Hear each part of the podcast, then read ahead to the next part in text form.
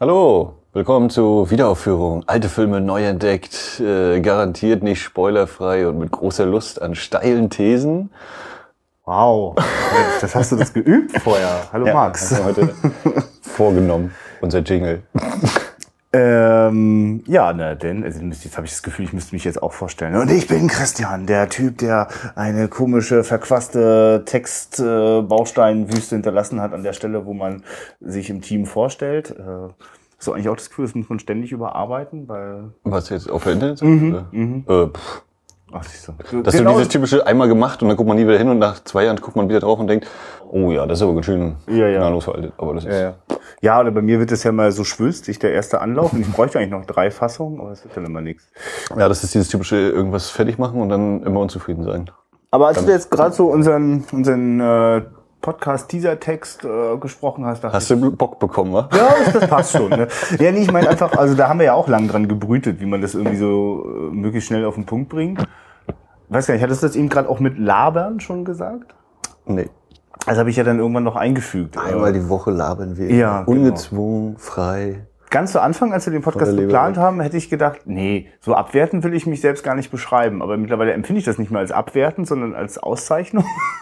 Und ich möchte das auch stolz vor mir hertragen, weil ich das Gefühl habe, dass manchmal Menschen einschalten und aus irgendwelchen Gründen denken, weil wir so irgendwie in der Lage sind, ein Aufnahmegerät zu benutzen und ein Mikrofon, dass wir auch irgendwie so krasse Filmwissenschaftler wären mit sonst was für Bist du nicht? Hintergrundwissen. Was? Nein, ich bin halt wie ganz viele andere, wie die meisten anderen Menschen auf der Welt, gucke ich halt wahnsinnig gerne Filme und gehe oft ins Kino und äh, und ich habe mich auch schon sehr oft mit vielen Menschen darüber unterhalten, äh, dass das äh, also das ist dann schon fortgeschritten, ja, aber es ist auf gar keinen Fall es, ja.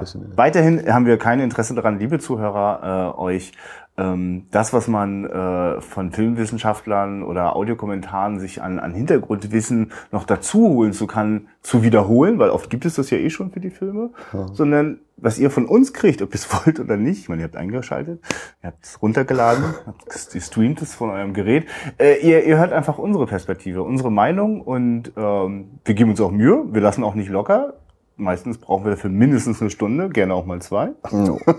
Nur so als Vorwarnung.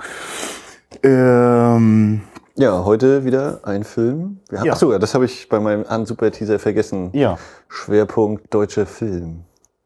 Ja, hast du dich deinem Schicksal gefügt, Max? Nicht völlig, nicht völlig. Ich werde Ja. natürlich immer noch irgendwie versuchen, was reinzustreuen. Aber Aber ja, ich finde ja, dass du selber dafür gesorgt hast, dass du so großartige Sachen ausgegraben hast, dass ich gar nicht mehr aufhören kann. Jetzt reicht's ja schon, dass du mir von einem Film, den wir geguckt haben, noch irgendwie im Bonusmaterial liegen noch irgendwelche Trailer rum. Und dann gucke ich einen Trailer und denke, oh, das ist so geil, gleich gekauft. Äh, das ist mir so passiert. Jetzt leite ich schon über in den Film. Wolltest du noch was das, anderes ist, nee, das sagen? hast du unglaublich toll eben hingekriegt. Ja, ne? Also, das Geil. Jetzt, Ja, das jetzt damit verbockt. Das ist der Klassiker. Ach, scheiß auf Überleitung. Das können wir nämlich auch nicht. Wir können halt wirklich nur Aufnahme drücken. Das reicht auch. Und haben uns heute Ansteckmikrofone angeklemmt und werden wahrscheinlich ganz fiese Geräusche produzieren mit der Zeit. Na gut, äh, also die Idee ist immer, wir äh, schauen uns jetzt gleich den Film an und wenn der Abspann zu Ende ist, schalten wir quasi den Rekorder wieder an und sprechen darüber. Wir sagen euch aber trotzdem kurz vorher noch, was wir eigentlich sehen werden äh, und was wir dann besprechen. Die Festung, verdammt zur Sünde. Ein Film von Alfred Weidenmann aus dem Jahre 1964. Ein deutscher Film, ein westdeutscher Film. Und äh, ich bin quasi völlig ahnungslos, weil Alfred Weidenmann habe ich vorher noch nicht gehört. Und äh, ich habe aber wirklich nur einen Trailer gesehen, der auch wirklich als Trailer extra produziert ist, also mit extra Material nur für die Kinowerbung. Und das war so faszinierend, selbstironisch. Um ehrlich zu sein, auch ein Trailer, der nicht wirklich was erzählt hat darüber, worum es in dem Film geht. Ich könnte jetzt kaum was zusammenfassen, was da auf uns zukommt. Also diese Festung, die da, wo alle verdammt zur Sünde sind, das kam im Trailer auch schon rüber, dass da viel gesündigt wird äh, in Sachen Kriminalität äh, und, und, und, und Sexualität und weiß was ich nicht was noch alles. Ähm, warum dort aber lauter Menschen äh, in, einem, in einer alten Festung äh, überleben müssen, von wo die kommen und wo die hinwollen, das werden wir jetzt erfahren. Ja, Gut. schauen wir mal. Für mich Schauen auch wieder komplettes Neuland. Ab die Post. Jo, ich, äh, ich, ich muss jetzt quasi erst Stopp drücken und dann, aber ihr wisst schon. Bis gleich. So. Ja, Film vorbei. Film vorbei. Das ging schnell. 108 Minuten. Äh, ich, äh, es ist immer so, ich habe dich das neulich so ganz schnell gefragt, was für ein Genre ist denn das, als würde das jetzt irgendwas beantworten. Aber es ist so, man, sowas denke ich immer nach. Äh, also ich glaube, das ist noch so meine, ich bin so groß geworden mit der TV-Spielfilm, die immer so diese Einsatzrezension hat. Weißt du, gerade die Filme, die mich interessiert haben im Nachtprogramm, da waren nicht mehr als ein, zwei Sätze. Und äh, sowas suche ich immer so. Also wie eine Genrebezeichnung. Ja, man könnte ja auch sagen, Scheißfilm, Trashfilm. Nachkriegsdrama, Literaturverfilmung. Ja, Nachkriegsdrama, Literaturverfilmung war das. Und äh, was für eine? Also äh, ich also bei mir rotiert natürlich jetzt noch total der Kopf. Ähm, also da steckt so viel symbolische Kraft in der in der Handlung. Äh, also, deswegen überlege ich mir noch die ganze Zeit, wann genau spielt der Film? Aber eigentlich ist ja relativ klar, wir haben es mit äh, einer ganzen Reihe von Menschen zu tun, die ähm, Not, also nachdem sie äh, nach dem Zweiten Weltkrieg auf der Flucht waren, äh, nicht wieder in ihre, also in ihre angestammten Städte offenbar zurückkehren konnten, oder zumindest nicht in ihre alten Wohnungen. Berlin, die Großstadt ist quasi um die Ecke, habe ich das richtig mitbekommen? Oder? Ja, wegen Kreuzberg, ne? Also ja, nur deswegen, ja, ja. Gerätsel, was ist also auf jeden Fall eine deutsche Großstadt ist gleich um die Ecke, aber die haben bekommen erstmal keine Wohnung und äh, sind deswegen in so einer alten, bedeutungslosen, äh, in der Geschichte bedeutungslosen Festung gelandet. Ja, also das heißt, äh, äh ganz viele Familien auf engstem Kreise, verschiedene Generationen dicht zusammengefercht. Und irgendwie versuchen die da so ihr Ding zu machen, so zwischen äh, Einige arbeiten, einige haben offenbar keine, manche trinken gerne, manche halten sich zurück. Äh, also es ist so ein, ein, ein ganz bunter Haufen und im Fokus steht die Familie so und so. Äh. Starosta. Ah, okay, genau. Hugo Starosta. Genau, Hugo der Vater ist die zentrale Hauptfigur auch. Mit, achso, was auf, hier ist noch die, im Booklet ja. der DVD gibt's auch noch oh, schön. Die, die Besetzung, Besetzung mit Rollennamen, großartig. Mehr brauche ich aber auch jetzt an, an Hintergrundinformationen. Ja.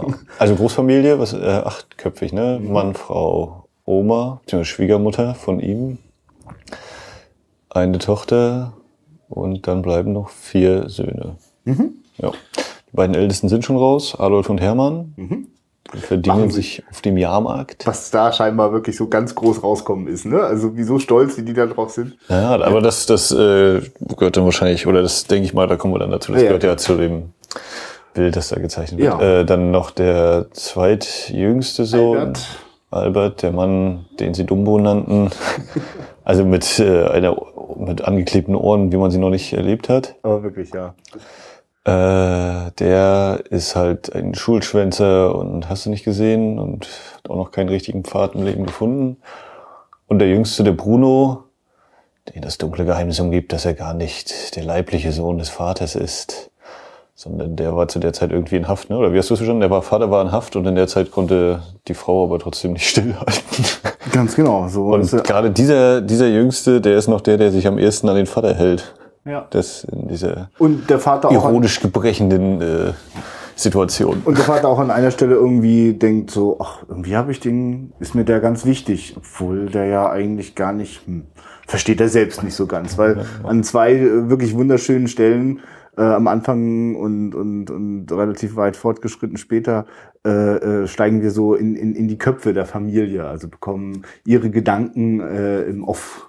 Ja, in einem, in einem äh, durchaus äh, unerwarteten äh, Moment kommt dann einfach beim Essen, sitzt die Familie und dann wird einfach äh, Großaufnahme Gesicht und dann wird einfach mal innere Gedankenwelt ausgebreitet ja. in Monologform. Du, ich habe schon lange ja. nicht mehr, was sowas angeht, eine, eine, eine so unkompliziert damit umgehende Literaturverfilmung gesehen, weil das ja natürlich, ja. also für mich als das eins der tollen Genüsse an Romanen, äh, äh, so, so stark in die Innenwelten der Menschen, der mhm. Charaktere zu, zu rutschen und äh, Dafür kann man natürlich ganz viele visuelle Entsprechungen finden oder man kann den guten alten Gedanken auf Text benutzen. Wenn es nicht, also ich meine, ich finde Terence Malick macht das in seinen fantastischen Filmen ganz hervorragend. Er macht es auch in seinen nicht so hervorragenden Filmen auch ganz furchtbar und anstrengend, dann ist es auch zu viel des Guten. Aber und in dem Fall ist es auch gar nicht, ja, close up und dann kommen die Gedanken und dann kommen sie auch quasi Reihe um, dann kriegen wir es von der ganzen Familie mal mit. Und das ist wertvoll, weil äh, das Das, das, das hilft das auch, also, das, macht- also es verleiht der ganzen Sache eine schöne Tiefe. Eine schöne Tiefe, die ja eben ganz typischerweise oft in Literatur natürlich stecken kann und der, der Film sich oft mit, mit Vereinfachungen irgendwie so ein bisschen entledigt. Und ich mag, dass dieser Film ganz viele so eine Kanten und Ecken und, und, und Auswüchse hat, die so eigentlich einen Film sprengen könnten. Aber der schafft das relativ elegant, das in 108 Minuten alles reinzupacken. Also ich meine, Hildegard Knef ist gestorben in diesem Film. Ja. Das ist auch äh, knallhart, dass das hier schon Das steht auf der scheiß Anleit äh, auf der Ja, Anleitung, äh, auf der Packungsbeschreibung drauf, ja? Nein. äh, Nee, wir haben es jetzt verraten. Wir haben auch schon, du hast es schon im ersten Satz gesagt, dass wir nicht spoilerfrei sind. Äh, ja. insofern. Hildegard Knief. Und äh, nur ganz kurz, weil du das während des Films einmal so zu mir gesagt hast, äh, der, der kleine Klaus Kinski, da habe ich dann wirklich kurz gesagt, hä, scheiße, das sieht wirklich aus wie Klaus Kinski. Und dachte ich, warte mal, Fil- 64 ist der Film? Nein, da war Klaus Nein, Kinski nein, schon nein. viel älter. Aber der sogenannte äh, Albert Starosta ist... Nee, Bruno muss das sein. Der ganz kleine. Ah, okay, dann haben wir uns sogar missverstanden. Nee, ich habe sogar gedacht, dass der Albert, der, also der, der dann äh, auch in den den Erziehungs... Segelohren? Ja, der mit den Segelohren. Da habe ich Ach gedacht, so. also der, der, da gibt's eine Einstellung, äh, wo der da... Äh, Klaus Kinski in ja, da- da dachte besetzt. kurz so, Klaus Kinskis ja. Kinder. Na, das Lied, so, also jedenfalls, äh, Michael Ande spielt diesen Albert äh, und hat eigentlich gar nicht so einen großen Segelohren, die halt nur da von äh, der Maskenbildnerin etwas unsensibel und un, nicht so nicht so gelungen rangeklebt, aber das können wir hinnehmen. Ähm, nee, aber das, dass diese Kinderdarsteller, die jungen Darsteller sind ja auch wirklich krass. Also, äh, Oh. die, also ganz ausdrucksstarke Gesichter. Ich musste, weil auch weil es so eine ähnliche Szene gibt, ähm, äh, äh, musste ich ganz oft an die Kinderdarsteller von Das war mal in Amerika denken. Die, die habe ich auch so stark in Erinnerung mit so, mit so intensiven Blicken, Augen und, und, und, und dicke Augenbrauen oder, oder die Frisuren. Irgendwas ist dann da so ganz intensiv und es gibt eine Szene in dem Film recht früh äh, ähm, äh, in die Festung, verdammt zu Sünde, muss man den Untertitel eigentlich immer mitsprechen. Also ich habe es jetzt so gelesen hier, ich habe einmal überflogen das Booklet, der, der Roman hieß Die Festung und ja, warum die das hier nur drauf gedruckt haben, ist ja eigentlich egal. Also verdammt zu Die Festung ist auf jeden Fall ne? absolut griff. Ach so, okay, aber die Festung Aber- macht Sinn. Na gut. Jedenfalls, da gibt's eine Szene, wo äh, der ganz kleine, der Bruno, ähm, mit mit einer Stück Schokolade abgespeist wird, damit er nicht hinterherläuft, wenn seine große Schwester rummacht mit einem anderen Typen. Und dabei bleibt er dann auf der Treppe sitzen und nascht. Und dieses auf der Treppe sitzen und mit der Süßigkeit zurückgehalten werden, während jemand anderes Mhm. gerade rummacht, also das ist halt exakt das, was auch in das war mal in Amerika passiert. Hat er also da abgeguckt auf den guten deutschen Film. Ja, wer weiß. Also, Nee, äh, aber das ja. passt äh, ganz gut, weil ich nämlich bei der, ich weiß nicht, ob es die Titelmelodie wirklich war, aber die Melodie hat mich immer sehr erinnert, so von der Betonung, von den Punkten her an äh, Spiel mir das Lied vom Tod. Mhm. äh, und jetzt komme ich nicht drauf, wie heißt Jason Robards Rolle nochmal bei Spiel mir das Lied vom Tod? Ist das Oh, da, also mit Rollennamen bin ich eigentlich immer sehr schlecht, wenn ich kein der, in der Hand habe. daher hinterher trappt und dann dumm, dumm, dumm, dumm. Das hat mir, kam mir irgendwie, deswegen fand ich es gut, dass wir jetzt gleich äh, Sergio Leone und Ja, Sergio also, Morricone komplett gibt- abgehakt haben hier. Na, Es, es gibt ja so ein, so, ein, so, ein, so ein leichtfüßiges Hauptthema, das fast schon man als Plätschern bezeichnen könnte, wenn man es zu Anfang hört, was der ganzen Sache sofort eine, so eine ironische so, so eine ironische Grundatmosphäre verleiht, weil eigentlich sind jetzt, also in dieser Festung sieht das Leben, das läuft schon, die Leute sind da jetzt nicht alle depressiv, aber man merkt schon, dass das unter großen Entbehrungen dort läuft und, und äh, da kommt da so diese beschwingte, mh, leichtfüßige Ja, Musik so daher und die wird aber später immer wieder variiert auch und äh, also bis, bis ins tiefe Moll, wenn äh, Hildegard Knef stirbt. Ich muss diesen Spoiler immer wiederholen, weil äh, das ist so einer dieser Momente, die den Film also auch ganz klar, den kann man nicht einfach nur so als Farce oder so abtun.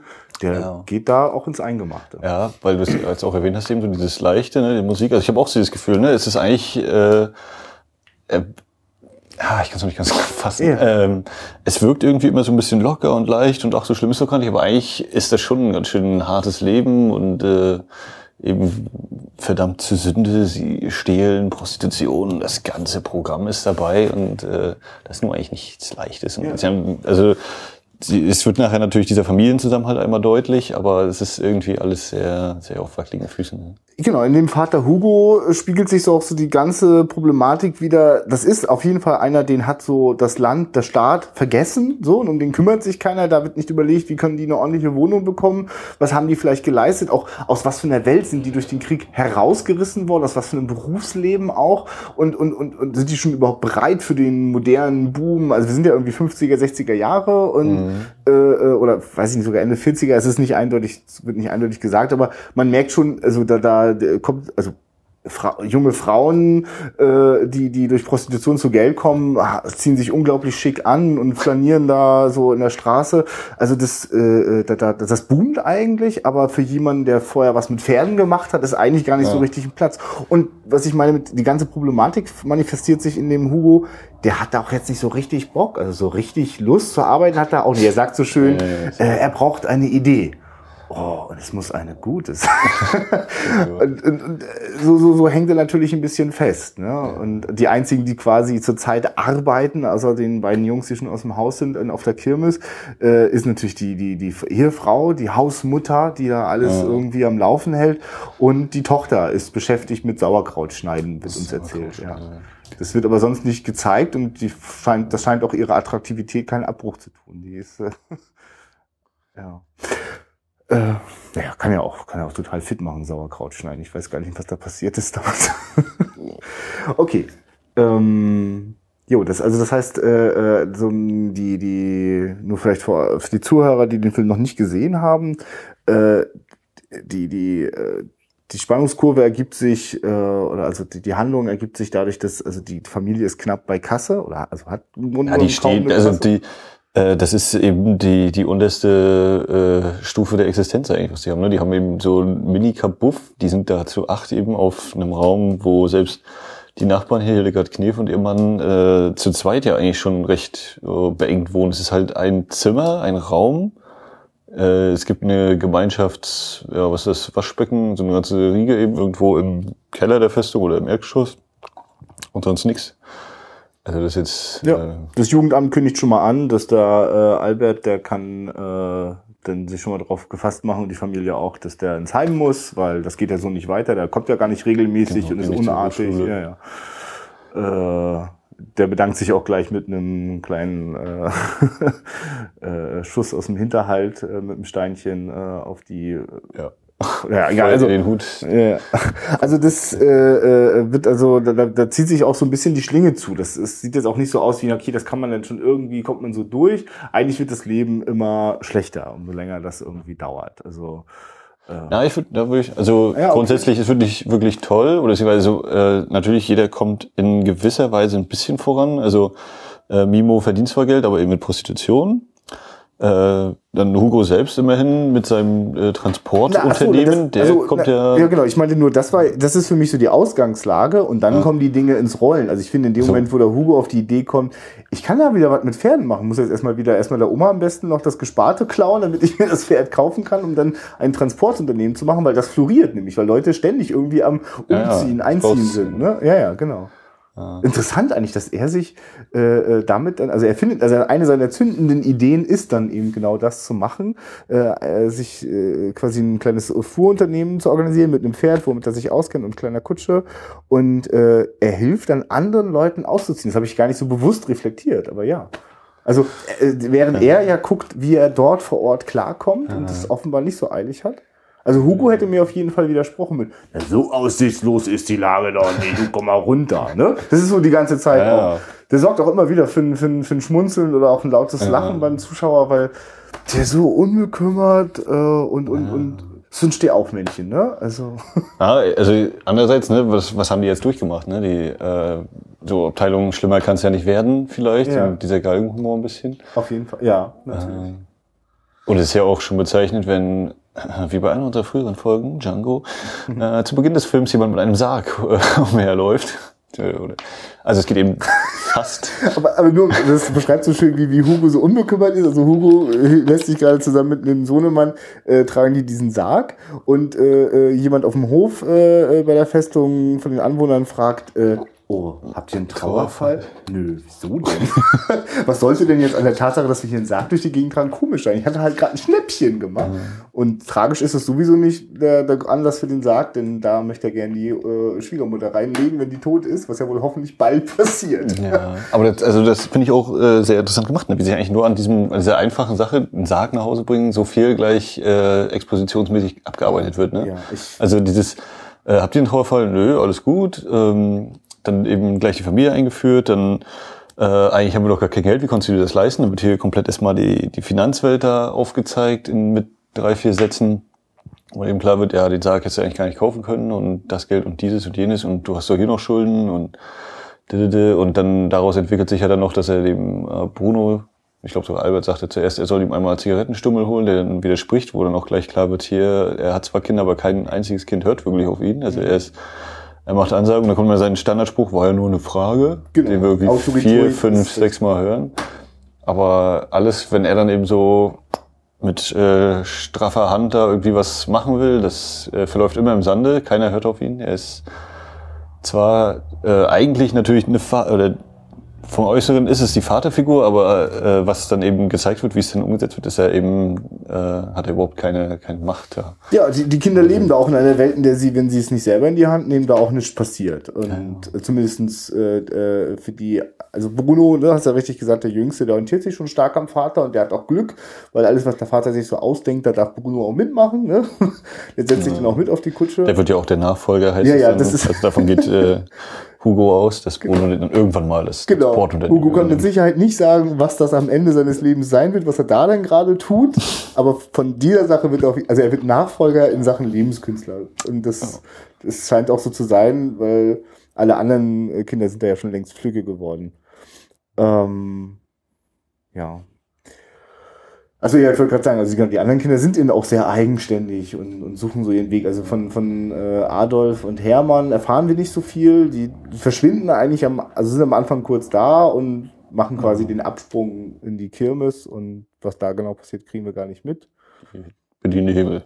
Ja, ja. Also die, die stehen eben wirklich auf ihren eigenen Füßen, ohne jetzt ja. wahrscheinlich großen Ausbildung gemacht zu haben oder so. Also es wird ja, ja auch aufgebracht durch die Dame vom Jugendamt, die dann eben sagt, naja, ihr wirklich viel können sie ja nicht vorweisen so ungefähr. Oder die Mutter, die dann selber auch nochmal sagt, du bist ein fauler Baum und da hängen nur faule Früchte dran. Und naja, und außer der, der, der Staatsmacht sehen wir ja äh, von der Welt von außen ja eigentlich immer nur so vergnügungssüchtige Menschen. Nämlich vor allem die ganzen Freier der ja. äh, äh Tochter. Mimo. Mimo, genau.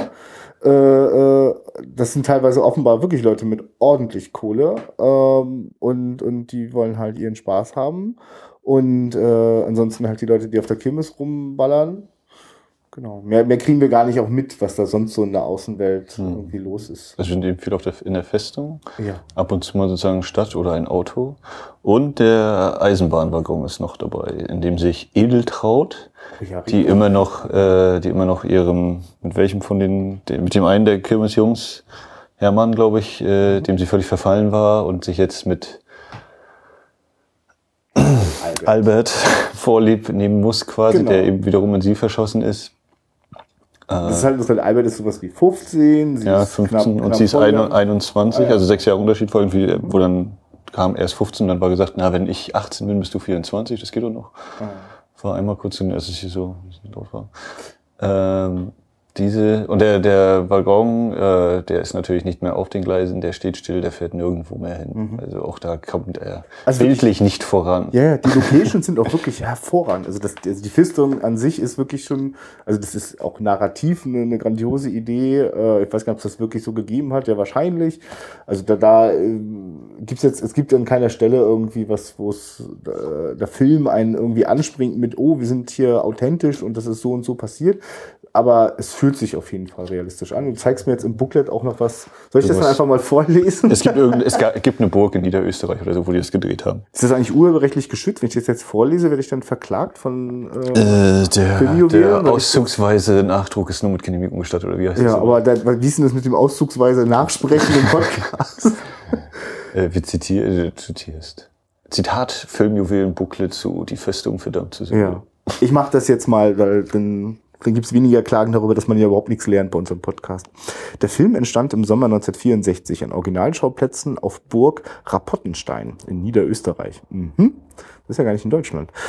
Auf Burg Parz, Oberösterreich, sowie in Wels. Die Innenaufnahmen fanden in, der Bavari in den Bavaria Filmstudios München statt. Für die Hauptrolle war zunächst Heinz Rühmann vorgesehen. Oh, interessant. Doch Regisseur Alfred Weidenmann entschied sich für den unbekannten Martin Held. Wie er überhaupt bemüht war, die Rollen im Interesse größerer Authentizität, Authentizität oh je, mein Lieblingswort, äh, also wegen der größeren Glaubwürdigkeit eher mit Charakterdarstellern und Nachwuchstalenten zu besetzen als mit Stars. Ausnahme Hildegard Knef als Flüchtlingsfrau Alvine. Und jetzt muss man noch mal an der Stelle wirklich mal sagen, aber hallo, Hildegard Knef kenne ich ja quasi nur als alte Grand Dame, äh, immer positiv und äh, so mit, mit Glamour. Und was ist das für eine krasse Figur, die, also man, man, man sieht ihr ihre, ihre, wirklich so ihre zeitlose Schönheit an. Aber da ist so viel Traurigkeit in diesem Gesicht von Hildegard Knef. Die Haare sind ganz eng zusammengebunden. Äh, es wird an einer Stelle angedeutet, dass sie äh, auf der Flucht äh, offenbar misshandelt, vergewaltigt worden ist und deswegen auch, also, also ihr Mann denkt darüber vor allem nach, weil sie sich äh, äh, ihm im Intim nicht mehr nähern will seitdem. Ich glaube, er sagt, sie ist kalt. Ne? Sie ist kalt, ist genau. Und wir sehen ihn einmal an einer Stelle, wie er sich ihr versucht zu nähern und sie auch darüber klagt, dass er immer so brutal ist. Und das ist, das ist aber auch offensichtlich. Also er ist da, hat da überhaupt kein völlig, Genau, das passt da wirklich überhaupt nicht zusammen. Wer weiß, was der im Krieg erlebt hat. Also also da merkt, also diese diese ganzen äh, verletzten Seelen und und und äh, also ja genau die ganzen verletzten Seelen, die da alle sind, das das, das passiert immer so unterschwellig. Also das, also selbst über dieses, was ist denn der der der Figur von Hildegard Knef passiert, darüber können die beiden Männer auch nur in Andeutungen sprechen. Mhm. Also das ist noch alles äh, viel zu frisch und nah und das versucht man eher zu verdrängen. Ne? Also zum Beispiel die größte Angst von Hugos Ehefrau ist auch, oh Gott, hoffentlich fängt er nicht wieder an zu trinken. Ne? Also da gibt's, also da gibt's dann auch noch eine ganze Reihe von Männern, die da versuchen, das auch im Alkohol. Und äh, die Hildegard Kneffigur ist eben, äh, die, die, die lässt sich immer von so einem ähm, Vertreter wahnsinnig teure Sachen, die eher sinnlos für ihr aktuelles Leben sind, andrehen, nämlich Silberbesteck. Für gefühlt ja. eine ganze Tafel und, statt für zwei Leute. Genau, und äh, beim, beim Porzellan-Servi äh, kann sie dann auch irgendwann nicht mehr Nein sagen und will das haben. 24 Leute. Genau. Im Grunde genommen provoziert sie ganz bewusst auch ihren Ehemann. Ja äh, um eigentlich eine Reaktion von dem zu bekommen, weil der ist die ganze Zeit, hey, ich verdiene hier das Geld und sei doch froh, dass das so ist, aber du kannst es doch nicht einfach verschleudern. Irgendwann das ist so ein bisschen diese, dieses, ich sag mal, doch Reißbrettmäßige, ne? Also der Mann, der ständig arbeitet und das Geld ja. eigentlich für die Familie ranbringt, beziehungsweise die haben jetzt keine Kinder, aber ja, das, für die Zeit ranbringt, während die Frau eben zu Hause sitzt und ja. nicht weiß, was sie mit sich machen soll. Das ist nämlich der Punkt. Der Mann versucht so, wie es doch eigentlich sein müsste, aber sie, es gibt diese Familie nicht, für die die Frau sorgen kann. Diese Frau ist alleine, die, die, die ist hochgradig depressiv, mhm. die, und alles, was die braucht, ist irgendwie ein Stück Selbstbestimmung, was aber der Mann ja aus Tradition gar nicht auf die Idee kommt. Also ich bin doch hier der, der, der, der das Geld bringt und, und der Ernährer, ne? Nur das, das ganze Bild halt halt nicht hin. Und dann hat er halt auch noch so seine Forderung, so okay, ich bin jetzt der Mann, bring das Geld, also schlaf auch mit mir, so. Also mhm. so ganz klassische Ehevorstellungen, die, aber, aber dieses das, das kann gar nicht mehr sein. Und später kriegt man dann mit, dass sie heimlich angefangen hat zu arbeiten. Ne? Ja. Was, was, was war ihr Job? Im Restaurant. Restaurant. Ja, ja, ja und das, äh, da zeigt sich dann auch nochmal dass, äh, diese Tragik, dass sie ja tatsächlich ihn so sehr liebt, dass sie sagt, also ähm, ich könnte auch einfach weggehen sozusagen, auch mit dem Vertreter oder was weiß ich, aber ich will es zumindest versucht haben und mir nicht vorwerfen lassen können, dass ich äh, eben nie versucht hätte, alles dafür zu tun, dass wir beide hier rauskommen. Also sie äh, für sie ist das eben die, äh, die Festung im Sinne eines Kerkers. Also sie will unbedingt raus und sie kommt eben nicht raus. Das ist ja, genau, deswegen ist der Titel so großartig. Die Festung ja. ist nämlich für die, alle Menschen, die dort leben, sehr unterschiedlich. Für, für Hugo ist das die Festung, die ihn vor der furchtbaren Außenwelt, ja. vor der modernen Außenwelt schützt, die ständig Anforderungen an ihn stellt und ihn am liebsten woanders hinbringen möchte. Äh, also er weiß auch, dass er in die neue Welt, in die Welt nach dem Krieg, passt er gar nicht mehr rein. Ja und die Festung ermöglicht ihm ein Leben in seiner alten Welt. Und es ist ja auch schon, ne, allein eine Festung und ein Pferd, das ist ja eher so, wenn ich jetzt sage Festung Pferd, dann denkt man ja auch nicht unbedingt, oh ja, hier 1950 oder so, sondern eher, weiß ich, Mittelalter, so kommt noch ein Ritter daher und vielleicht. Äh, und dann ist eben die Großstadt, ne, wir sehen die Tram, die Straßenbahn, die Autos. Mhm Ganz motorisiert, alles elektrisch und so und äh, eben diese totale Gegensatz und das ist ja das, was er eben versucht da sich zu schützen eben und jeden Winkel da eben zu schützen, dass die Kinder äh, nicht weggenommen werden vom Staat, dem bösen den bösen, bösen Staat und solche Dinge. Ja, deswegen habe ich vorhin so utope, äh, so, so, so äh, überrascht reagiert, als du das auf den Punkt gebracht hast, dass der ja den äh, Entfuhrunternehmen macht und den Leuten aus der Festung hilft, auszuziehen. Weil ich habe die ganze Zeit so mir so ein Bild gebaut, aber das macht eigentlich nur Hugo. Ich habe so ein Bild gebaut, wie dass ganz viele Leute diese Utopie ganz bewusst dort leben. Die Utopie von hier in der Festung können wir einfach unser altes Leben ein Stück, also oder ein neues Leben, das so ein bisschen ist wie das alte, aber wir müssen nicht ein neues Leben im Neuen irgendwie versuchen. Mhm. Und dabei ist, stellt sich am Ende heraus, dass Hugo eigentlich der Einzige ist, der das so denkt, weil, also, in dem Moment, wo sich zum Ende des Films sich ermöglicht, dass die Leute Wohnungen bekommen können, mhm. sind sie alle weg. Ja. Niemand, also die Kinder interessiert das auch schon länger nicht mehr, jedenfalls die Großen nicht. Und äh, also ich, ich war mhm. quasi überrascht, obwohl es sich eigentlich in ganz vielen kleinen Stellen schon andeutet, dass die Leute sich dort nicht wohlfühlen. Nee, es ist eben so, äh, das ist äh, so eine Art ja, Flüchtlingslager. Mhm. Ne? Also das ist eben, ja, wir haben jetzt gerade haben jetzt gerade nicht, ja, wir haben jetzt nicht, woanders haben wir jetzt gerade keinen Platz. Ihr verdient jetzt nicht so viel Geld, dass wir sagen können, ihr könnt euch hier die Wohnung leisten oder so. Wie es ja auch äh, bei, bei den Nachbarn ist hier mit Hildegard Knef und dem Mann, wo der Mann sagt, wir wohnen eigentlich nur hier, weil, weil wir eigentlich fast keine Miete zahlen müssen. Und, ne, ja, allem, und, dieses, und eigentlich alle wollen weg, nur für, für Hugo ist eben, naja, äh, ich bin jetzt völlig aus meiner Welt rausgerissen durch Krieg und alles Mögliche. Aber jetzt so sich anpassen ist bei ihm nicht mehr. Er ist ja so ein bisschen dieser, dieser alte Bär, der brummelt so ein bisschen, aber jetzt so völlig seine alten Sachen aufgeben, hinter sich lassen, Umschulung. Du, das werden wahrscheinlich vor allem, das ist doch wahrscheinlich, die Befestigung ist doch, also wenn das jetzt irgendwas mit dem Drehort einigermaßen zu tun hat, dann ist es so, dass es halt recht nah an der äh, aktuellen Grenze ist, an der Grenze nach dem Krieg und das werden ganz viele Deutsche sein, die äh, aus, aus, Ost, äh, ja, aus Ostgebieten, ja, Preußen. Genau die denn dort gehen mussten und, und entwurzelt. Und deswegen natürlich kommen die an und haben überhaupt gar keine Möglichkeit unterzukommen. Ja. Deswegen ist es wahrscheinlich Quatsch mit, mit Berlin. Das wird halt eher München sein. Ja, okay. Kreuzberg. Ist auch, Wo gibt es überall Kreuzberg? Ja, nee, also es spielt, genau, es spielt halt einfach auch keine Rolle, weil die Festung ist also diese, diese Vorstufe zur, zur, zur Großstadt, die oh. in der Nähe ist, zu der auch mal alle aufbrechen. Es gibt immer so, so, so es gibt da, wir fangen an mit dem Film, da kommen gerade ganz viele dort irgendwie hin. Motorradbande, ne? Ja, ja, ja. Also, also was da so nebenbei so noch passiert, das lohnt sich wirklich da nochmal genau hinzuschauen. Und dann sieht man einmal auch so morgens, wie so, so alles aufbricht, so, ne, so, äh, also rausfährt zum, zum Arbeiten oder zum, ja komische Geschäfte machen. Geld verdienen. Ja. ja.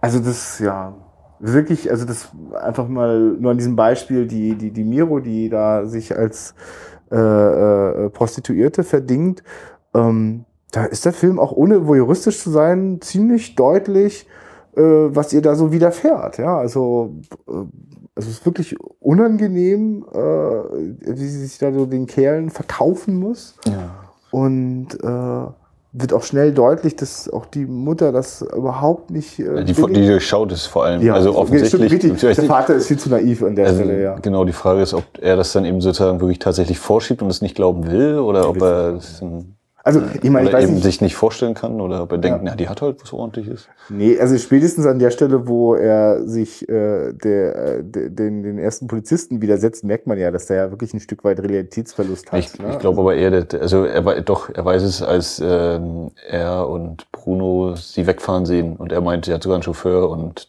das ist natürlich, ist das ihr Freund, der hier auch die anderen Sachen gekauft hat wo er das zu Bruno sagt. Ja, aber ich, ich also, hast du das Gefühl, er sagt das, um den Jungen zu beruhigen? Ich glaube schon. Also das, das wirkt so. auf mich eher so wie, oh Gott, sie ist also doch, äh, so verdient sie ihr Geld, aber. Ich meine, ehrlich gesagt, naja. das ist ja so die ganze Zeit. Hugo ist ja wirklich ein echter Anti-Held, weil entweder hat er das gesagt, äh, weil er wirklich so ein naiv ist, was traurig wäre für ihn, oder weil er äh, äh, äh, seinen, seinen Sohn in dem Glauben lassen äh, möchte und das quasi billig in Kauf nimmt, weil er interveniert da nicht im geringsten. Ne? Also ist ja nicht so, dass er da jetzt die Tochter dann darauf anspricht oder das verhindern will, sondern ja, dann ist das halt ihr Weg so. Also er kann sie ja nicht festbinden. Ja, genau, so ist das ja öfter dann auch, dass der so meine Güte, jetzt müsstest du doch jetzt deine Rolle als Vater doch auch ja. einfach aus dem Gefühl Vater zu sein, also dieses Grundverantwortungsgefühl müsstest du doch haben. Nö, ach.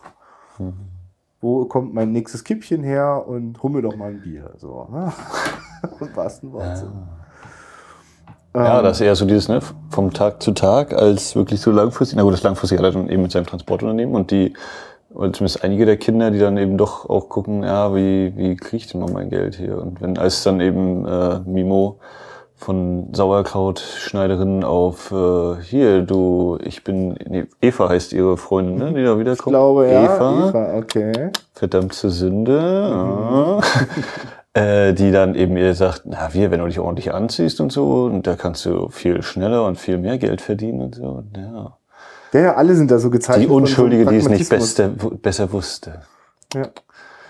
Ach na ja, ich meine, ich, äh, sie, sie ist nicht, also, also so richtig unschuldig ist sie, sie, sie an einer Stelle spielt sie die Unschuldige, die Ahnungslose, die Keusche, weil sich das besser verkauft. Sie ist, sie ist sich ihre, das ist, das weiß man, sieht man ja schon in der ersten Szene, wo sie äh, für, ein, für ein Stück Schokolade sich die Sterne anguckt, also äh, sich, sich äh, zum Beischlaf hinlegt und äh, Ja, das ist auch sowas, ne? Also Sterne gucken, äh, dann singt hier Hugo, als er volltrunken Ja. ist, einmal vom Mond und äh, Wolken gucken. Also immer so zum Himmel, irgendwo gibt's vielleicht was, was Schöneres, was man sich angucken kann. Ne? Dass du eben nicht nur diese, die Wände, die, die Festung hast um dich, sondern es gibt eben auch eine Welt da draußen, ganz weit oben vielleicht, oder eben irgendwas muss doch sein, was wirklich schön ist. Da. Ja, und sie kriegen es eben nicht zu sehen, auch wenn sie vorgeben, sie würden es sehen wollen. Ja, ja. So. Zumal das ist ja der klassische Blick, den ihr so eine Festung, die rund um dich herum ab, äh, abgeschlossen gebaut ist, das ist der Blick, den du bekommst. Du bekommst quasi diesen Ausschnitt vom Himmel. Ne? Also du kannst zwar aus dem Fenster gucken, aber die Fenster sind so weit hoch, also da kann man nicht mal eben einfach raushüpfen und in die weite Welt, die sich da draußen. Ich meine, man, man sieht immer nur aus dem Fenster von der Familie heraus. Ein paar Felder, ne? Ja, genau, das war's aber. Also das, äh, da ist jetzt noch nichts Verlockendes irgendwie, wo man jetzt unbedingt hin müsste. Ich meine, Hugo geht ja ab und zu, fährt er ja auch mal in die Stadt, um äh, den Fernseher wieder zu verkloppen. Eine Nacht- und Nebelaktion. ja, ja.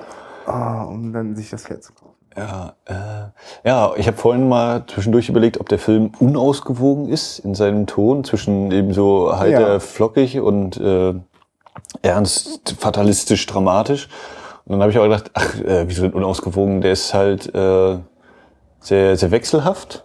Unausgewogen klingt ja so, als ob ich jetzt dem Film sagen würde, du weißt ja gar nicht, was du machen willst. Aber äh, vielleicht ist es ja auch alles so genau so beabsichtigt gewesen und oder wenn selbst wenn nicht, das ist eben so. Und äh, vielleicht ist es eben so, ne? Das ist, vielleicht ist das sogar dichter am Leben, dieses, äh, auch wenn es mir schlecht geht, kann ich ja trotzdem noch immer, immer locker flockig irgendwie rumspielen und irgendwas machen. Äh, also er ist ja wechselhaft. Ich, Du, ich war streite. zwischendurch auch auf jeden Fall verblüfft davon, wie, wieso lache ich denn jetzt gerade schon wieder, ne? Oder, oder, oder, oh, ist das zynisch und aber dann merke ich, es ist erstmal, ist das wirklich authentisch und ich glaube, dass das vor allem diese wirklich besonders gelungene Gratwanderung von dem Darsteller Martin Held, dem, dem, dem Schauspieler, der, der den Hugo verkörpert ist, weil der schafft das, der, der, also deswegen fand ich es gerade interessant, dass der noch kein großer Star oder sowas gewesen ist zu dem Zeitpunkt, weil so kommt er mir vor. Also ich, ich kenne ihn so oder so nicht. Ne? Ja. Ich weiß auch nicht, ob er Theaterschauspieler war, Äh, ob er irgendwelche anderen Rollen Vielleicht hatte. ist es, der hat eine wahnsinnige Präsenz.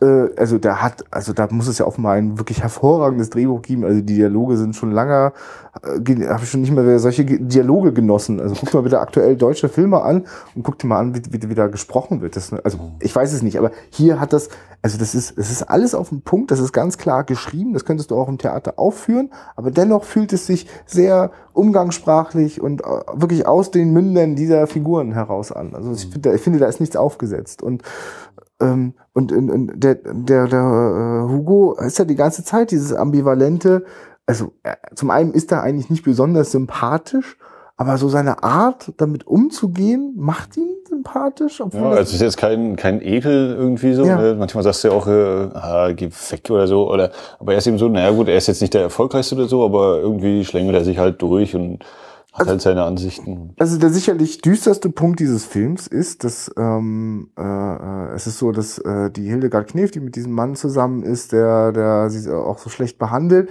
hat sie wohl offenbar früher auch schon geschlagen, weil die äh, äh, Hugos Familie wohnt direkt nebenan und wann immer sie sich streiten hören, geht er auch mal schnell rüber, um das zu deeskalieren, ja. Und also deeskalieren, der will denn spielen. Jeden Sonntag Ja, ja. gespielt. Na und ähm, äh, äh, da kommt es dann halt irgendwann dazu, dass sich äh, der Ehemann der Helga Knief so brutal nähert, sie wirkt und dabei verstirbt sie.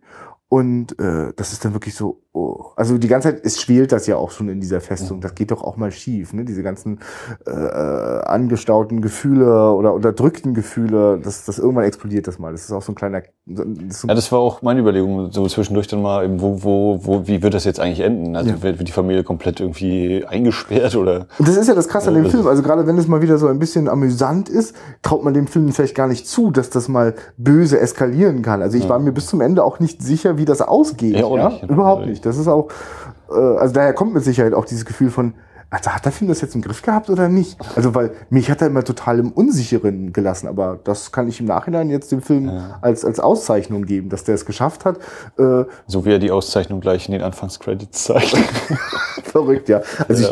ich, ich weiß nicht, ob das, so ein, ob das so ein Film ist, wo Produzenten immer Angst haben, oh, also wenn man so ganz von außen guckt, ja, da wird viel geredet und da gibt es wenig Action, aber es gibt auch viel Action eigentlich. Aber keine Ahnung, ihr habt- also für mich wirkt das immer so, wie Produzenten haben Angst, dass Leute den Film nicht wertschätzen können. Deswegen noch im Vor, bevor der Vorspann anfängt, läuft da durch, äh, äh, welche Auszeichnung der Film schon auf irgendwelchen Festivals bekommen hat. Das finde ich super schräg. Also ich bin schon dran gewöhnt, dass manch ein Film so mit den Credits anfängt, äh, so goldene Palme in Cannes oder so. Das, das gibt's tatsächlich manchmal. Oder war ein nominierter Film. Besonders komisch ist es einfach, der Film hat eine erste Szene und dann kommt erst der Vorspann. Und also wenn ich schon in dem Film drinne war, werde ich total rausgeworfen, wenn erst nochmal die äh, Auszeichnungen durchlaufen. Ja, und dann auch dieses, äh, wie man es manchmal vom Abspann kennt, eben jeder nochmal äh, Kopfbild und der Stimmt, Name ja, dazu. Abspann, Hier, ja. Der spielt den, der spielt den und so und so. Genau, ist eigentlich auch nur, ich finde es ja eigentlich eine total schöne Tradition, dass man ähm, am Anfang des Films diesen ganzen Abspannmist abhakt. also auch da ja auch wirklich für die Exposition benutzt. Ich habe da nun mal so viele Figuren, deswegen bin ich total dankbar für diese Einblendungen. Das stimmt natürlich. Ne, also, weil, also ich habe schon am Anfang ein bisschen Schwierigkeiten. Wer, wer gehört jetzt nochmal zu wem? Und ist das jetzt ein Sohn oder ist das ein Freund von dem Sohn? Also, aber äh, durch, durch solche Sachen wird das etwas erleichtert und äh, der Film hat dann keinen Abspann. Also der endet dann halt einfach. Ne? Abblende, noch ein bisschen Musik, schwarz, aus. Und das hat so seine Stärke, finde ich. Also das ist, ich, ich bin das ja auch gewohnt von Filmen so bis an die 60er ran. Das Ja, ist, das ne? war, denke ich mal, üblich. Ne? Ja, also höchstens noch mal eine Titelkarte zum Schluss, aber oft bin ich jetzt gewohnt, dass immer noch ein kleiner Abspann dran ist, weil die Restauratoren äh, sich da- da noch mal Ja. feiern müssen. Ne? Also das meistens ja auch zurecht. Ich bin jetzt kurz noch davon abgekommen. Ähm, Äh, das ist eine Auszeichnung des Films. nee, genau, du bist auf die Auszeichnung gekommen, weil ich ihn auszeichnen wollte, den Film dafür, dass er einen Dass so er- unsicheren genau. und wagen lässt und wollte jetzt noch mal auf den Punkt, da gibt's also den, den düstersten Moment, ist Hildegard Kniefs plötzliches Ableben und das nimmt auch den Hugo sehr stark mit. Dann geht er raus und dann äh, läuft da auch schon der, der irgendwie so eine Art Hausverwalter rum und sagt, na, dann muss ich aber wohl die Polizei rufen. Ach, sagt der Hugo, äh, ein Sarg, ne, hätte ich schon. Da fragen sie mich dann, ne? Und das ist dann, also das hat, das ist wieder dieser zynische Moment, aber das ist auch so eine, so eine typische Spitzfindigkeit von dem, zack, äh, kann man doch irgendwie nutzen. Also das ist ja dieses Lebenskünstler-Ding, ne? Also Ja. die ganze Zeit man locht er da rum und weiß auch nicht, wie er es machen soll und hat auch die Familie nicht im Griff und man weiß gar nicht, was, also die Familie äh, macht manchmal auch so einen Spruch in Richtung, nimm du doch den Sarg, so, ne? Also was, was nützt du uns denn eigentlich?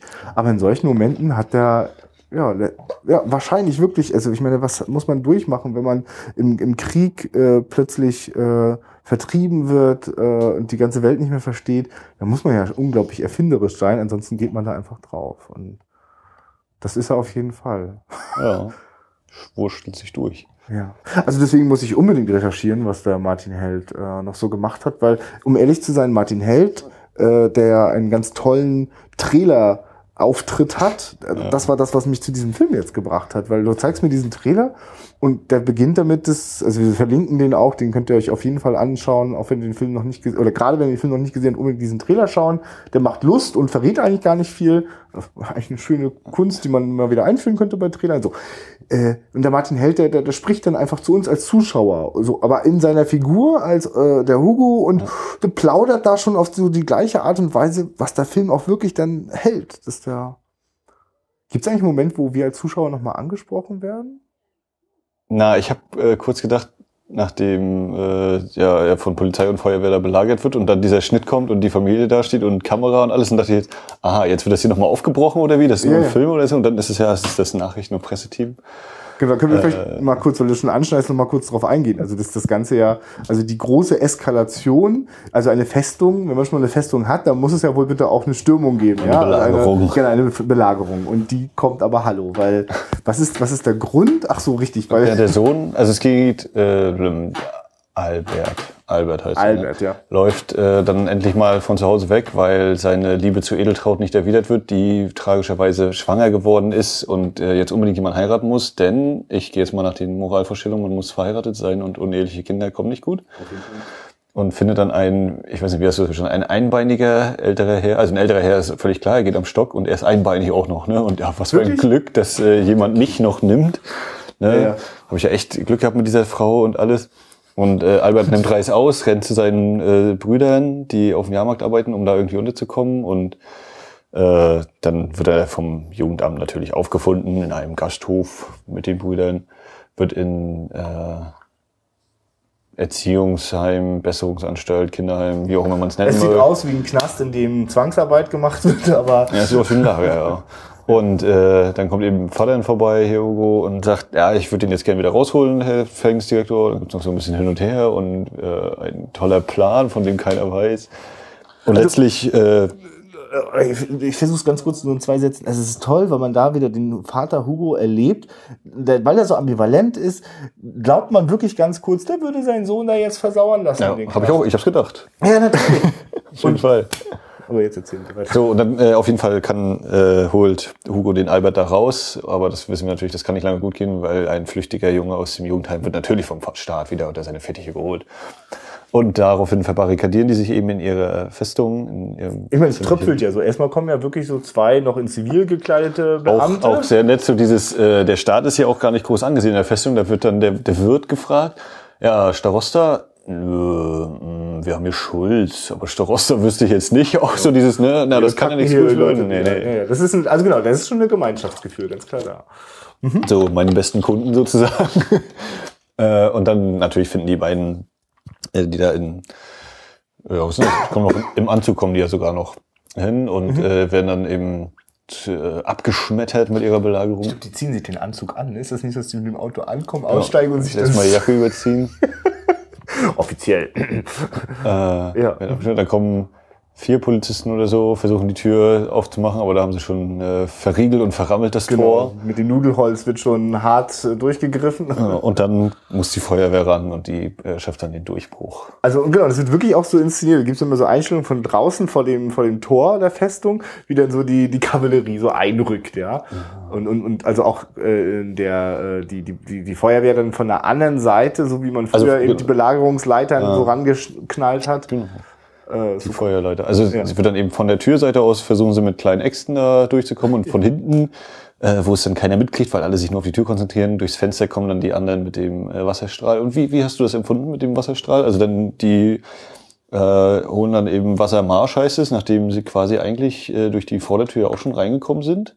Ja. Ja, und das Ganze eigentlich schon, finde ich, hätte beendet werden können. Und dann legen die ja erst den, den Schlauch Ja, ja. los äh, und Ganz ehrlich, so, brettern da durch. es, es wirkt für mich, also da sind Leute, gerade bei der Feuerwehr, die sind noch voll krass im Soldatenmodus und da gab's jetzt den Befehl und die ziehen das durch und da gibt's auch einen gewissen Lustgewinn bei, ja, jetzt. Also sie, also sie halten den Schlauch wie ein Maschinengewehr und so benutzen sie es auch. Und es wird, bis alle weg sind. Also bei mir war das so ein bisschen zwischen, zwischen dem Slapstick halt, äh, wird jetzt Ja, eben da ja. abgespritzt und aber andererseits eben auch, ja, das ist wirklich, äh, was man eben so Polizeigewalt nennt. Hier wird äh, mit Kanonen auf Spatzen so dieses, wir hauen hier noch mal beim Bett und das ganze Geschirr fallen wir auch noch weg. Das ist zwar gar nicht notwendig, Und du seit Rambo, ne, dem ersten, weiß ich, das ist eine richtige, böse körperliche Misshandlung, äh, so ein Feuerwehrschlauch. Das tut weh. ja, auf jeden Fall. Also Nee, also äh, das ist klar. Das Also das war wieder auch wieder so eine Szene, wo ich dachte, ja, jetzt war diese Belagerung ja schon irgendwie so ein bisschen noch wieder dieses locker leichter, aber jetzt, das ist schon, oh Gott, Mann, Mann, Mann, jetzt. Nee, das ist auch die alte. Frau und die Kinder und die werden alle gleichermaßen weggespritzt. Also äh, da ist ja auch so eine gewisse Hilflosigkeit da. Ne? Die wollen das Problem dann halt mit Gewalt lösen und geraten dann nur aus der Richtung an diesen Dickkopf. und der Dickkopf ist schlau genug, sich offenbar irgendwie ein Kamerateam anzulachen oder die ganze Presse gleich. Ja, und ich, ich äh, also ich komme einfach nicht drauf. Der, der Nachrichtensprecher oder der, der Interviewer, der Moderator, das ist eine Sprecherstimme, die ist jedem bekannt und äh, spielt äh, für alle Synchrofans äh, Thomas Danneberg mit. Als ist er als einer der äh, Starostas gelistet äh, in der Besetzungsliste. Ich habe ihn zugegebenermaßen nicht erkannt, weder am Aussehen. Ach so, und ich dachte jetzt der, Stimme. der Und, Fernsehmoderator. Ja, hätte ich eigentlich auch äh, gedacht, aber das ist noch jemand anderes. Und der ist aber auch sehr, also mir ist er einfach bekannt durch die Stimme, aber ich komme, keine Ahnung. welchen- Na, und dem Regisseur gefiel das ja offenbar auch so gut, weil es widerspricht, weil es gibt eine Off-Stimme, die am Anfang das, Genau. die Festung zeigt. Das ist diese Szene vor dem Vorspann. Äh, und, und, und die ist schon so herrlich erzählerstimmig. Äh, Und äh, der darf dann zum Schluss, ist der, der, der die gleiche Stimme ist der, der Fernsehmoderator, der die Familie interviewt. auch ein gewisses, äh, durchaus sehr parteiisch äh, die Leute befragt, was denn da passiert ist, was wie das denn sein kann. Ist das wirklich notwendig gewesen, ihn so zu zertrümmern? Ja, und äh, dann, ich weiß gar nicht, den Schlusskniff müssen wir jetzt, glaube ich, gar nicht groß. Nö, also ich finde, also ne, genau, es gibt halt einen schönen Running Gag mit äh, stirbt die alte äh, Schwiegermutter nur oder stirbt die nicht? Die Das klingt wenn- wie Reich Ranitzky, habe ich immer. Ja, wir möchten diesen Preis nicht. Nein, bringen Sie den Sarg nach Hause. Und ich finde das ja immer so toll, wenn so, das, das sind für mich besonders, also das zeichnet für mich einen sehr, sehr guten Film aus, also einen sehr, sehr guten Schauspielerfilm, wenn da- das erreicht wird, dass eine Figur, die eigentlich sehr stark äh, an der Seite steht, was, was so die ganze Handlung angeht, wie die alte Schwiegermutter, ähm, die, also wie die mit so wenigen Momenten so, so, so, so, so ausdrucksreich und, und tief dargestellt wird. Und wenn die dann bei der Belagerung so einen kurzen Moment so Gelächter, ja. das ist so, da bin ich ganz auf ihrer Seite, weil ich das Gefühl, ich kenne diese alte Frau, was sie durchgemacht hat. Und es gibt so einen Moment, wo, wo wieder Hugo denkt, die ist gestorben. Du, guck mal da, deine, deine Mutter, du, die liegt da, die ist doch tot.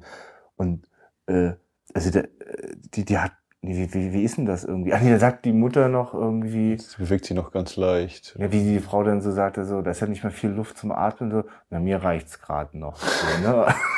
Ja, ohne die Augen aufzumachen, liegt einfach nur im Bett eben wirklich. Ja.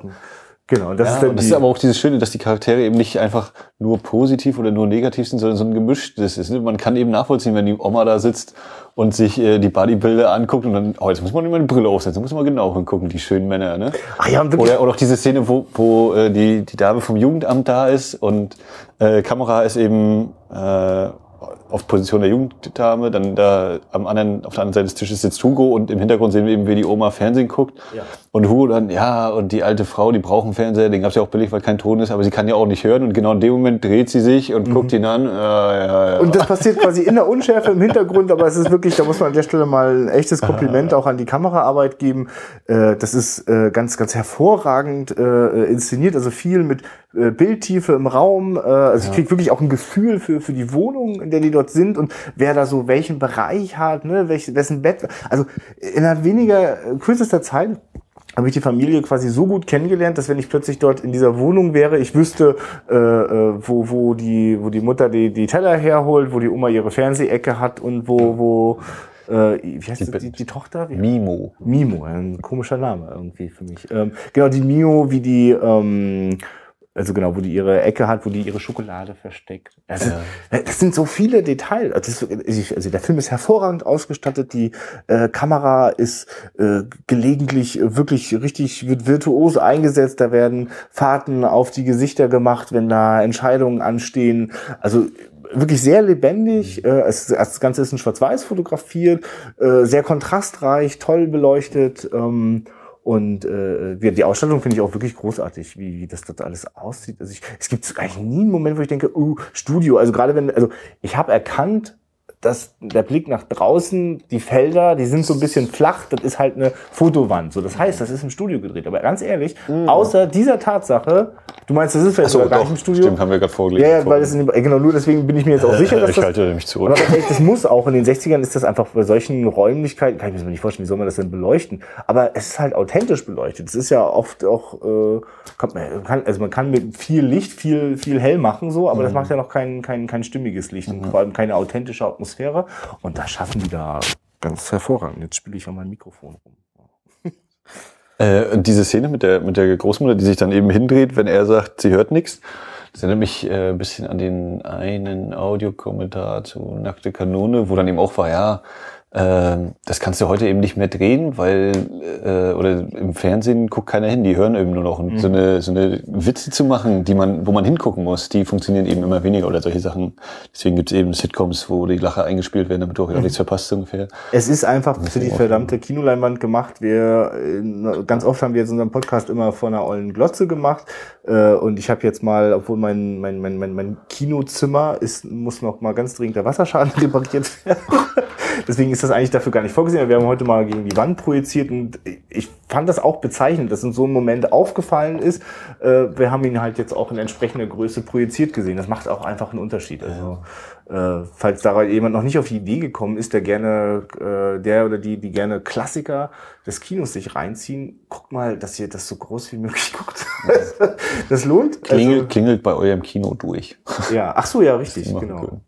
Äh, so, wen haben wir jetzt alles durch? Wir haben äh, Sergio Leone, Ennio Morricone und jetzt habe ich noch hier ZAZ, die Zuckerleute und Abrams reingebracht. Ja. Äh, und dann müssen wir natürlich jetzt noch reinbringen, woher Quentin Tarantino seine Ohrabschneideszene für Reservoir Dogs hat.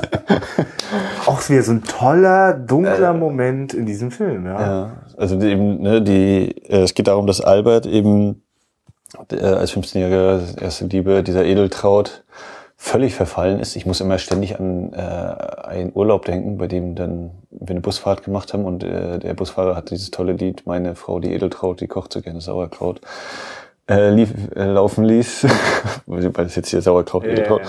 Auf jeden Fall, äh, Albert ist so in sie ver verliebt und ähm, es, er denkt eben, sie, sie verstößt ihn jetzt nur, weil er eben diese so, so aussieht, wie er aussieht, weil diese Ohren, die zu ihm gehören, eben äh, sie abschrecken oder so. Er weiß eben nichts von dem Kind oder sonst was. Selbst dann wäre es natürlich fraglich, weil er eben 15 ist. So. Abschweifen. Also, und Albert äh, empfasst dann eben den Entschluss, sich die Ohren abzuschneiden oder es zu versuchen. Und äh, das macht er, indem er in diesen Waschraum rennt und dort sieht er, oder er guckt eben erst in den Spiegel und dann sieht er da ein Rasiermesser liegen. Äh, und dann läuft plötzlich Steelers Wheel, stuck in the middle with you. Nein. genau, ganz kurz öffnet sich ein, ein, ein, ein Wurmloch und es gibt eine kleine Zeitreise. Ja. Nein, ähm, aber ne, also ich glaube nicht, dass äh, Quentin Tarantino diesen Film gesehen hat. Aber dieses Bild ist halt so stark, wie das Bild in Reservoir Dogs ist. Dieser Mensch, blutüberströmt, läuft es ihm am Hals herunter. Äh, also das Ohr fehlt ja auch nicht. Er ist ja nicht erfolgreich bei seiner Aktion. Aber äh, also zumindestens, also ich vergesse dieses Bild aus diesem Film nicht. Und wenn Und dann auch Ferrante dieses geile, ne, irgendwann mal äh, gesehen dieses, hat. er läuft in Blutstiller, Blutstiller ruft er eben und äh, zu seinen Eltern und dann äh, Hugo, der die Vaterfigur wieder völlig demontiert wird. Ich kann kein menschliches Blut sehen. Er dreht sich weg. Oh, mir wird wie ohnmächtig, muss ich hinsetzen. Wenn Mimo jetzt hier wäre, die könnte einen Arzt holen. Ne? Und, äh, also aber lasst mich bloß in Frieden und dreht, setzt sich auf den Stuhl entgegengesetzt der Richtung. Na, er hält sich erst am Bett fest und dann, ja, mir wird ohnmächtig, ich muss mich auf den Stuhl guckt- setzen. So, also wir, wir so, bam. ja, ja. Voll, Ein ne? Eigentlich muss unsympath- jetzt also äh, der das ist- das ist- Vaterfigur muss doch jetzt hier sein und ich bin der Starke und so. Nein, auch das kann er eben Wirklich, leider ich sage dir, das ist ja das Tolle. Also ich glaube daran, dass das Literatur besonders gut kann. Unfassbar unsympathische Menschen zu Hauptfiguren machen und ich bin als Leser interessiert an deren Schicksal, weil ich mich da einfühlen kann. Aber das in einem Film zu machen, das ist ganz oft scheitert das daran, das, wegen der dass der Schauspieler Identifikationsfigur. ja, ja, natürlich braucht die ja auch. Und ich krieg die eigentlich nicht. Aber der Martin Hell schafft das halt. Das ist wirklich das ist ein hervorragendes Schauspiel. Ich bin extrem, also ich, ich werde mit Sicherheit in den nächsten irgendwann, äh, wir haben äh, jetzt auch so eine Liste, wo wir mal so eintragen, was wir gerne mal gucken wollen. Und Schaut mal bei Letterboxd vorbei. ja, ja, genau. Wir verlinken das mal. Das müsst ihr mal klicken. Ähm, und da, da schreiben wir dann immer rein, äh, welche, welche Filme wir gerne gucken wollen und schreiben auch die Filme rein, die ihr uns vorschlagt auf Facebook oder hier im Blog oder auch auf irgendwelchen Foren, wenn ihr da so gerade rumtreibt. Jedenfalls, ähm, äh, ich möchte noch mal einen Film mit Martin Held sehen, weil ich würde mich wundern, wenn der das nicht immer wieder mal hinkriegt, ja. Also ich hoffe wirklich nicht, dass der jetzt als irgendein langweiliger Fernsehkommissar dann irgendwie geendet hat, aber na gut, äh, wissen wir jetzt gar nicht, finden wir noch raus. Ähm, also wie gesagt, wir bleiben. Ich wollte gerade sagen, ich find's krass. Also ich habe äh, nach dem Film habe ich kurz gedacht, ja, mal gucken, was uns jetzt dazu einfällt. Oder ich habe dann wieder so dieses, okay, lass jetzt mal Christian anfangen, damit wir fünf Minuten voll kriegen. Aber wenn ich jetzt wieder sehe, sind fast wieder eine Stunde rum hier. Also das, äh, doch. Na, das macht hilft natürlich, Menge dass wir fünf Minuten vorher schon Sinnloses gequatscht haben, bevor wir auf den Film geguckt haben.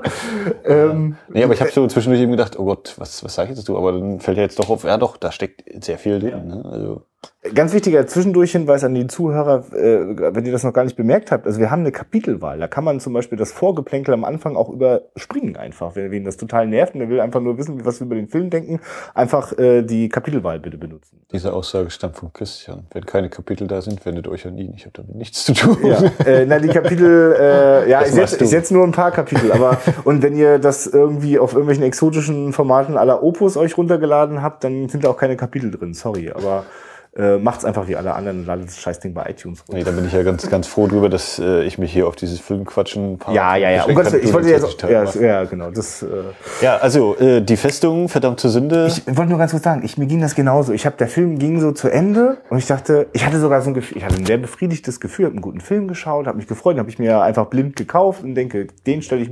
Ich weiß nicht, ob du das auch kennst, dieses Filme sich blind kaufen und dann dieses Gefühl, wenn man sie dann in sein Regal stellt, mit entweder mit diesem, kann ich die noch verkaufen? Oder, naja, ist der tausendeinste Film, kommt rein. Oder man denkt, vor, vor oder nach dem Gucken? Nee, nee, nach dem Gucken. Dieser Okay. Moment nach dem Gucken. Also dieses, also äh, wie du hast, das weiß ich, diesen Stapel ungesehener Filme, ne? Und dann guckt man endlich mal einen. Dann gibt's ja, also bei mir habe ich schon herbe Enttäuschung. Ich habe mal im völligen Wahn ganz, ganz viele deutsche Erstlingsfilme so aus den Anfang 2000er gekauft. Einfach weil ich sehen wollte, was macht die nächste Generation junger Regisseure und Regisseurinnen. Und habe da ganz viel wild durcheinander gekauft. Das fand ich teilweise, da habe ich gar keine Lust gehabt, das zu Ende zu gucken. Das war so frustrierend. Ist ja auch dumm. Warum soll ich denn einfach Filme immer völlig blind kaufen? Hier habe ich einen guten Trailer gesehen und hatte Vertrauen darin, dass die Leute bei den Filmjuwelen sich überlegen, was sie da veröffentlichen und, und, und knapp kalkulieren, ob sie damit überhaupt jemals Geld verdienen, weiß ich auch nicht. Aber äh, so, ich wollte aber noch sagen, Nee, bei, also wenn man einen Film kauft, ich habe manchmal so äh, dieses, die, dieses äh, Film gekauft, gehst nach Hause und dann, was habe ich eigentlich gekauft? Den habe ich gekauft. Den hab ich, aha. Nee, ja, irgendwann wird das bestimmt mal. und dann liegt das wieder ein halbes Jahr rum und dann, oh doch, und dann guckst du ihn endlich mal und dann, doch, ja, war richtig. Manchmal hat man- habe ich dann auch so dieses, ja, hätte ich mir den jetzt wirklich kaufen müssen? Ach komm. Ja, das, das, das gehört ja auch zu diesem, diesem intensiven, nerdigen Hobby ja auch dazu. Da will man es einfach haben und, und stapeln. Und, und das ist ja auch schön, weil, weil Perlen gibt es auf jeden Fall zu entdecken. Der gehört für mich dazu. Ich werde ein gutes Gefühl haben, wenn ich den wieder ins Regal stelle und werde hoffentlich nochmal Gelegenheit bekommen, anderen Menschen den zu empfehlen und die wieder heldenhaft herauszuziehen zu sagen, hier, guck mal hier. Dieses Nachkriegsdrama-Verfilmungswerk von Meisterwerk von Alfred Weidenmann. Ach, herrlich. Ja, genau. Das steht auf der Verpackung mit dem Meisterwerk. Wir haben festgestellt, dass man doch eigentlich immer als Meisterwerk, das ist doch das eine Werk, wo der Meister alles zusammengekriegt hat. Naja, ähm, ich wollte nur noch sagen, ich hatte auch dieses Gefühl von, ach Herr Jemini, was sollen wir denn jetzt reden? Also gerade weil, also es war sogar eher das Gefühl, oh, jetzt müssen wir, ist ja blöd mit dem Podcast, jetzt müssen wir halt drüber reden. Also, weißt du, wie ich meine? Ich finde das manchmal total schön, wenn man geht so vielleicht gemeinsam mit ähm, Leuten ins Kino und das ergibt sich, dass man danach drüber spricht. Und dann muss man manchmal noch eine Kneipe aufsuchen oder, oder friert sich einen Arsch vor der Tür ab, aber manchmal will das gar nicht aufhören. Und manchmal ist das auch total schön. Naja. Oh, ich schlafe erst mal drüber. Ja, oder vielleicht sogar, ich habe das schon gehabt, dass man gar nicht über, also nicht im Sinne, weil es einem egal war, aber vielleicht hat man einen sehr berührenden Film. Ich habe das zum Beispiel oft, dass ich mit einem, mit jemandem ins Kino gehe, der äh, der jetzt über bestimmte Gefühle gar nicht so oft spricht, dann hat man vielleicht einen sehr traurigen Film gesehen. Da sagt man fast gar nichts, außer wir gehen- sehen uns wieder im Kino. ähm, und jeder hat für sich ein ganz intensives Erlebnis mitgenommen und findet dann einen anderen Weg, das zu artikulieren. Muss dann halt meine Freundin damit nerven, die ihn gar nicht gesehen hat. Aber äh, also ich hatte das auch und habe aber so ein bisschen darauf vertraut. Auch dieses, na Max, äh, wir sind ja zu zweit. Es hängt ja nicht nur an einem. Einer will schon was machen. Ich- darf mir das gar nicht so genau hinhören, dass du was ähnliches auch gedacht hast. Irgendwann wird dieser Moment sein, ich drück Rekord. Und Aber das habe ich sowieso, das hatte ich ja vor der allererst, vor, erst bevor wir angefangen haben, diesen Podcast zu machen, war ja bei mir sowieso, oh Gott, jetzt, eigentlich ist es eine geile Idee. Und dann immer diese, dieser typische Zweifel, noch fünf Tage, Gott, wenn wir nichts sagen, noch vier Tage, oh Gott, Alter, hoffentlich kommen wir über drei Minuten, noch drei Tage, oh Gott. Und dann kommt halt was. Ja.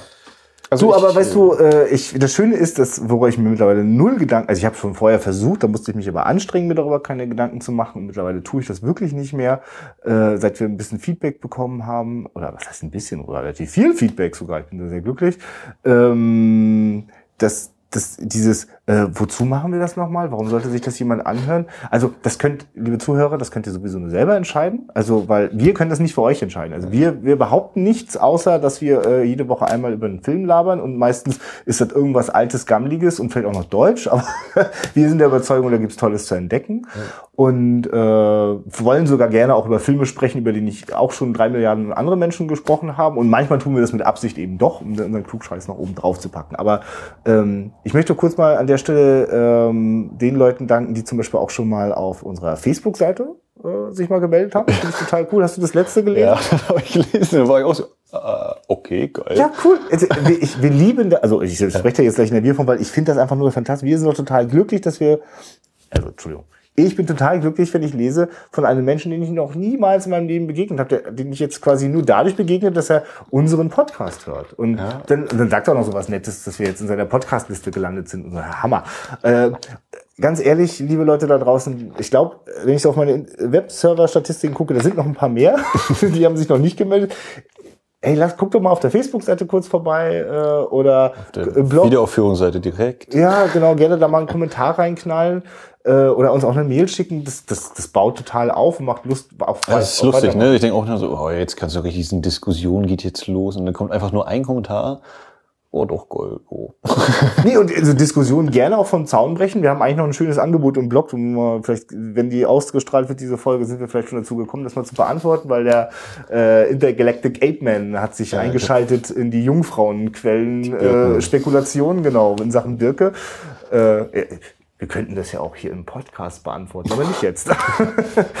ja gut, äh, also liebe Zuhörer und Zuhörerinnen, ähm, immer her mit Feedback. Äh, also gerne übrigens auch kritisch, ihr müsst uns nicht loben. Äh, Ja, also wir haben ja auch schon, äh, Ich- für genau. Fehler mussten wir ja schon Ja, gerade wir stehen haben- oder haben, äh, Ich, Im Nachhinein dachte ich auch so, wie geil, in einem Eurokult-Forum, ja, wo die Leute da so richtig hardcore auch auf italienischen Trashfilmen stehen oder, oder, oder äh, spanische Horrorfilme aus den 60ern, äh, sich da quasi zu sagen, hallo, hier sind wir. Logisch werden wir dafür gleich, kriegen den Arsch versohlt, wenn wir da Fakten durcheinander bringen und so weiter.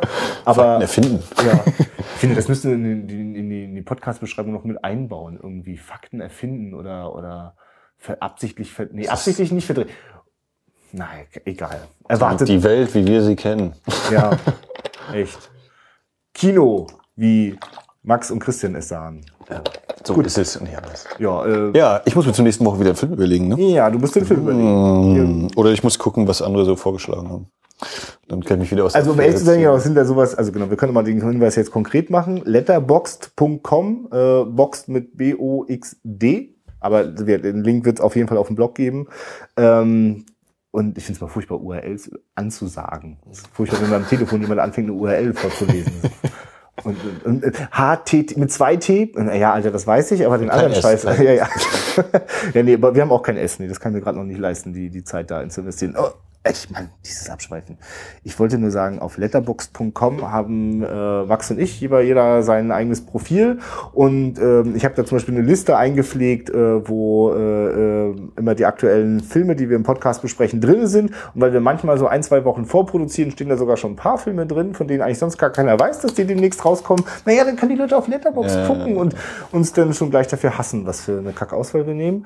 Ähm, und auf jeden Fall haben wir eine Liste gemacht, in der wir Sachen, die ihr uns vorschlagt, die wir vorhaben, äh, äh, da einfach mal aufnehmen und wir bauen auch, wir schieben manchmal so am Ranking rum, weil der könnte es in zehn werden. Jahren werden wir dann mal irgendeinen dieser Filme noch mitnehmen. Aber auch dazu ist es Nee. toll, Feedback zu haben. Da könnt ihr ja auch kommentieren und, und sagen, das findet ihr doof oder findet ihr toll. Ähm, ja. Ja, also wenn ihr wirklich mal eine Meinung von zwei Halbexperten äh, haben wollt, dann Sind wir schon Halbexperten? Alter, wir labern nur einmal die Woche über irgendeinen alten Film. So. Das war's für heute, oder? Also ich weiß noch nicht, was ich nächste Woche mitbringe. Das ist gut. Und du hast dich ja auch so herrlich süß, obwohl du, du musst doch geahnt haben, dass wir diesen Film gucken wollten. Ja, ich Oder- gedacht, das ist einer aus dieser Äh, Viererrunde, ja, die du dir geholt ja. hast. Äh, na jedenfalls, ähm, genau, hat Max diesmal das nicht wissen wollen, was wir jetzt gucken. Und äh, ich kann das auch akzeptieren, solange wir den Film mitbringen. Weil seit wir die Filme gucken, bevor wir es auf direkt gucken und dann aufnehmen, haut das auch ganz gut hin. So langsam finden wir unsere Form hier mit Folge. Ja, und dann zieht einer 56 irgendwie noch weg und dann haut das alles nicht hin. Aber du bist ja glücklich mit äh, Filme vorführen und wenig Geld verdienen. Ich bin glücklich mit äh, Menschen betreuen und nicht mehr so viel mit Medien machen. Mal gucken, wie lange das noch gut geht. okay. Ja. Ja, dann äh, schaltet auch nächste Woche wieder ein, äh, nehmt die Kopfhörer in die Ohren, klickt auf unsere Seite, wie auch immer ihr uns empfangt, hört, wahrnehmt. Macht so, wie ihr wollt. Guckt die Festung, verdammte Sünde. Oh ja, bitte. Von Alfred Weidenmann. Und äh, wir hören uns nächste Woche wieder. Auf Wiederhören. Tschüss.